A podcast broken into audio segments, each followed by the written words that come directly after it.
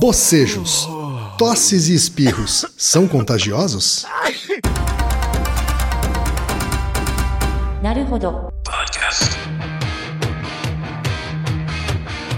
Bem-vindo ao Naruhodo, podcast para quem tem fome de aprender. Eu sou Ken Fujioka. Eu sou Altair de Souza. E hoje é dia de quê? Ciência e senso comum. Hoje é dia de confrontar a sabedoria popular com a ciência, Altair. Uma coisa que todo mundo já passou ou já viu, com certeza. Pergunta veio de um ouvinte, Altair, novamente. Quem é? É Vitor Coutinho, tem 16 anos Oh, e é estudante de São José dos Campos, São Paulo. o que ele trouxe. Olá, queridos Altair, quem? Hoje ocorreu de eu estar fazendo uma prova e, como estava meio resfriado, tive um momento de ressecamento extremo na garganta, daqueles que dá uma tosse brutal e faz até escorregar lágrimas involuntárias. Reparei que logo em seguida outra pessoa tossia algumas vezes e segundos depois outra pessoa repetia uma a uma por muito tempo. Pedi inclusive para ir tomar água. Voltei para a sala e as pessoas continuavam despercebidas nesse ritual de tosse. Aí eu fiquei curioso. Tosse é contagiosa? Bocejos e espirros também são? A psicologia explica isso? Essa é a pergunta que o Vitor mandou pra gente, Altair. E a propósito, um outro ouvinte, o Sharon Fernando, 33 anos, assistente de planejamento e tráfego de Duque de Caxias, no Rio de Janeiro, mandou uma pergunta praticamente idêntica, que é: quando vejo alguém bocejar, sinto vontade de fazer o mesmo. Existe alguma explicação científica para essa situação? Quero saber então, Altair, o que é que a ciência tem a dizer sobre isso? Então, Ken, o que você acha? Você acha que é ou não? Cara, eu tenho algumas experiências com bocejo. Hum, que você boceja e de repente todo mundo tá meio Ou eu bocejando. que eu bocejei porque alguém bocejou do lado, ou porque assisti alguém bocejando. Tenho a sensação de que isso é um pouco mais do que coincidência. E se for contagioso, imagina que tem essa coisa de contágio. Por que, que você acha que isso acontece? Eu não faço a menor ideia. Você acha que isso acontece com outros animais além da gente? Provavelmente. Me parece que é algum tipo de mimetização, assim. A gente tá tentando inconscientemente imitar uma outra pessoa, um outro gesto. Então, é verdade. Então tem essa questão do contágio comportamental, né? Do contágio. Não é só psicológico, é um contágio comportamental mesmo. Ele acontece não só com a gente, acontece com vários animais, gato, cachorro, tem isso. O contágio, ele é como o nosso ouvinte percebeu. Então ele começa a tossir e todo mundo está tossindo de repente. E as pessoas não percebem que estão tossindo. Isso acontece também com bater palma. Alguém começa a bater palma, de repente todo mundo começa. Né? Depende do contexto, né? mas em geral acontece. Existem trabalhos, eu vou fazer um resumo dos trabalhos. Existem trabalhos que mostram que risada é contagioso. Isso é muito fácil de provar, né? Você abre. Todo mundo já viu no YouTube, tem uns. Os moleque faz. Tem canal no YouTube e coloca tipo reação a vídeos engraçados. Então ele coloca o vídeo engraçado e ele vê se ele consegue rir. E quando você vê, você tá rindo dele rindo também. Sim, né? sim. Ou você pega um vídeo de alguém rindo, você começa a sorrir também. Né? Os É, bebês, né? Também Os bebês riem, fazem isso. Riem de alguém rindo. Isso. E a gente ri mesmo, mesmo sem saber direito do que tá rindo. E é inato. E isso é muito interessante, é, é inato. Por exemplo, os nenéns, eles. Recém-nascido. Tem um experimento clássico que eles pegaram um recém-nascido com 20 minutos de vida. 20 minutos. 20 minutos. É, ele tava todo grudento, parecia o Alien ainda. Né? e aí chegou o médico, né?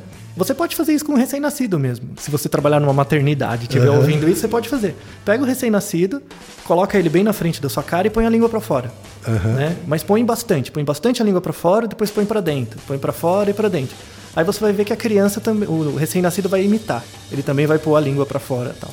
Se a criança tiver cerca de um mês, ela vai repetir do mesmo jeito. Mas isso é inato. A gente nasce com essa capacidade de não só reconhecer faces, como imitar expressões. Isso é importante para sobrevivência, né? O apego. Sim. Então, quando você pega um, um recém-nascido e você sorri para ele, ah, que bonitinho. Aí você ri para ele. Na verdade, ele não ri para você, ele imita você. Sim. Só que nessa imitação ele te engambela. E ah, ele tá rindo para mim. E aí a seleção natural já te prendeu e você vai ter que cuidar dessa criança. Aham. Né? Então, isso é uma estratégia muito importante da seleção natural e tal, do contágio, né? Uhum. Do contágio não só comportamental, que gera um contágio emocional. Né? Tem trabalhos também que mostram o o bocejo, né, contagioso, o sorriso é contagioso, franzir a boca. Talvez vocês nunca tenham percebido isso, mas quando você está conversando com alguém, você franze a boca, você aperta os lábios, né, faz aquele movimento de apertar os lábios, outra pessoa também aperta. Recentemente teve uma cena clássica desse contágio emocional, que foi quando o Trump ganhou e tem uma foto clássica que mostra ele e o Obama. Um dando a mão pro outro com aquela cara meio amarela, assim. Os dois estão franzindo a boca. Sim. né? Então um franze a boca, o outro imita, só pra mostrar, tudo bem, eu, a gente não se gosta, mas estamos aqui e tal. Então eu tô com empatia com você. Certo. Sabe? É um sinal de empatia. Tem coisas que as pessoas acham que não é contágio emocional, mas também é. O que a gente falou até agora é o clássico. Comportamento de risco é algo que tem contágio emocional. Então, por exemplo, imagina uma situação, a gente vai viajar e a gente vai pra praia e na pra- perto da praia tem uma cachoeira, uma coisa assim. E é alto, né? É um perigo você pular de uma cachoeira sem saber o que tem ali embaixo. Aí vai um gaiato e pula você fica com vontade de pular. Né? Gera esse contágio, essa coisa assim, um tá fazendo, o outro vai fazer também e tal. Né? Então, percepção de risco é algo que sofre com contágio emocional também. Então, por que que você, adolescente, começa a fumar? É uma questão de contágio também, é a percepção de risco. né? Então, se você vê alguém próximo a você que toma um certo comportamento de risco, você também fica mais tendencioso a ter. Isso tudo é um mecanismo inconsciente, eu suponho, né? Sim, é, é um mecanismo inconsciente de empatia. Uhum. né? Fazemos parte do mesmo grupo, estamos juntos, então se você pode fazer isso, eu também posso. Eu li uma vez, inspirado num vídeo que mostrava o contágio de dança. Dança em público. né? Uhum. Ah, então sim. mostrava lá. Primeiro cara que se levanta num parque e começa a dançar. Mas ele disse que o segundo cara é o cara-chave. Depois que o segundo cara se levanta e começa a dançar também, né, que o movimento de fato acontece. Assim, que todos os outros começam a se levantar. Porque Sim. um sozinho é louco. É, né? Mas o segundo fez com que aquele primeiro não fosse mais um louco, isso. Né? Que fosse uma coisa coletiva, né? É. E aí sim os outros começam a, a fazer também. Isso acontece com animais herbívoros grandes. Então, gnu, por exemplo. Os gnus são o tempo inteiro circundados pelo leão, né? Leões. Se um gnu corre, os outros ficam de boa. Agora, se mais um corre, eles vão. Né? Então, é a mesma coisa. Faz Um- todo sentido, um- se um mandar o louco, Não somos tão diferentes dos gnus, Não, então. somos muito parecidos, muito mais do que a gente acha. Outra coisa que é contágio também, que a gente nem se dá conta, tem um trabalho muito legal sobre isso, que é comportamento rude no trabalho. Então, é, para quem estuda, por exemplo, psicologia do trabalho, o chefe tem uma relação sobre os subordinados, né? Até aí, a rigor, isso é horrível, mas ele faz o que ele achar melhor, num ambiente hierárquico. Mas, por exemplo, se você está num grupo com seus pares, né? e um dos seus pares é extremamente rude com o outro, isso permite com que os outros também sejam. Então, o trabalho mostra o seguinte: era um grupo de pessoas que trabalhavam juntos e eles colocaram uma, uma pessoa nova. E essa pessoa nova, na verdade, era um confederado, era alguém que ia fazer o experimento. Então, as outras não sabiam. E essa pessoa era rude com as outras. E eles verificaram que depois de mais ou menos uns cinco dias da presença dessa pessoa sendo rude com as outras, as pessoas começaram a ser rudes entre si. né? Então, é, isso é algo que gera contágio, espalha. Porque como o ambiente de trabalho, em geral, ele é um ambiente meio controlador, né? Você não, não faz exatamente tudo aquilo que você quer.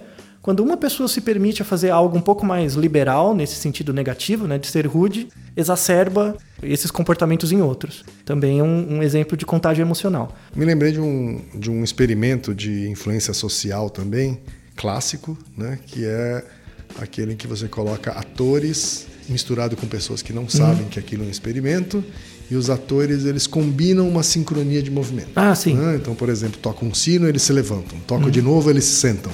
Né? E começam a entrar pessoas que não conhecem aquele experimento e muitas delas passam a se levantar e sentar com os atores a cada toque da, da campainha, mostrando justamente essa adesão a, uma- a um comportamento social do coletivo. É, in- inclusive o segmento desse experimento, os atores saem da sala e as e eles pessoas continuam, fazendo, É, exatamente. E mostram também algumas pessoas que não aderem a essa, essa regra. isso. né? E, portanto, elas têm menos predisposição a esse tipo de influência. né? Eu já vi alguns experimentos que usam esse experimento como recrutamento.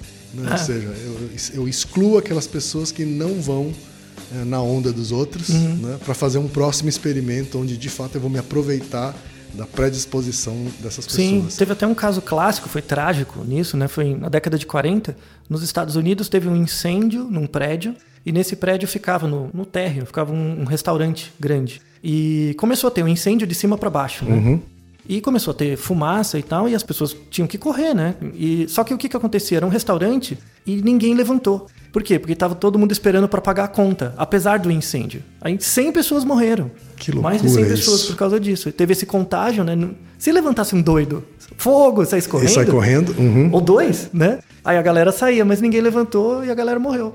Né? Que doideira é bem isso. complicado. Altair, a gente falou de bocejo, falou de tosse, Sorriso. né, sorriso e vários outros exemplos, né? Faltou falar um pouco do espirro. O espirro também é uma coisa contagiosa nesse sentido que a gente falou aqui nesse episódio? Não tanto. O espirro ele depende muito de um reflexo involuntário interno e de um estímulo externo, né? Então, pode ser por contágio, mas é algo muito menos frequente. É mais sorriso, bocejo, que é algo mais fácil de você produzir por conta própria, é mais suscetível a contágio emocional. Espirro já é menos. Uma última coisa interessante do contágio emocional, que é uma coisa que até alguém já perguntou também, mandou um e-mail pra gente, frio é psicológico. A percepção de frio também é contágio emocional. É um experimento de. saiu na PLOS ONE 2014, bem simples. Eles mostravam um vídeo de 3 minutos que mostrava uma pessoa entrando numa banheira fria. né? Dava, você tinha a impressão de que era água gelada. Né? E você estava numa sala com um ambiente controlado, vendo o vídeo, e eles mediam em tempo real a temperatura da sua mão. Então, o fato de você ver alguém passando frio, sua temperatura corporal diminuía. Só de ver alguém passando frio. E aí isso tem a ver, por exemplo, um- esse artigo fala sobre isso, né, sobre a ideia de neurônio espelho, que é uma área sensacional de estudos. Muita gente fala bobagem, a gente podia fazer um programa só sobre neurônio espelho, que muita Faremos. gente fala bobagem. Para não ficar muito longo, eu não vou falar muito sobre isso, mas o, o sistema neuronal ligado a neurônios espelho é o responsável por essa percepção de frio. Isso não quer dizer que a pessoa não sinta frio quando de fato você esfria um Sim. ambiente. Sim, sim. Está querendo dizer, uma pessoa pode ser influenciável ou é, você pode mexer com a percepção de frio da, da pessoa apenas sugestionando Mostrando um ambiente. imagem ou um Isso. ambiente em que alguém se sente com frio. Exato. E aí eles mostraram, em um outro estudo desse mesmo artigo, eles mostraram um vídeo de uma pessoa tremendo de frio. Né? Tremendo de frio, a pessoa treme também. Entendi. Então, e aí, como ela treme, dá a impressão de que ela tem frio, porque a experiência prévia dela é sempre quando eu estou com frio, eu tremo. Uhum. Se eu tremo de forma involuntária, quer dizer que eu estou com frio. Na verdade, você está mimetizando o comportamento de tremer. Isso. E aí, por isso, vem a sensação de frio junto, e aí você diz, estou com frio. Entendi. Muito legal, né? E aí, uma última coisa. Pessoas que têm diagnóstico, assim, patológico, né, de psicopatia, não têm contágio emocional. De nenhuma forma.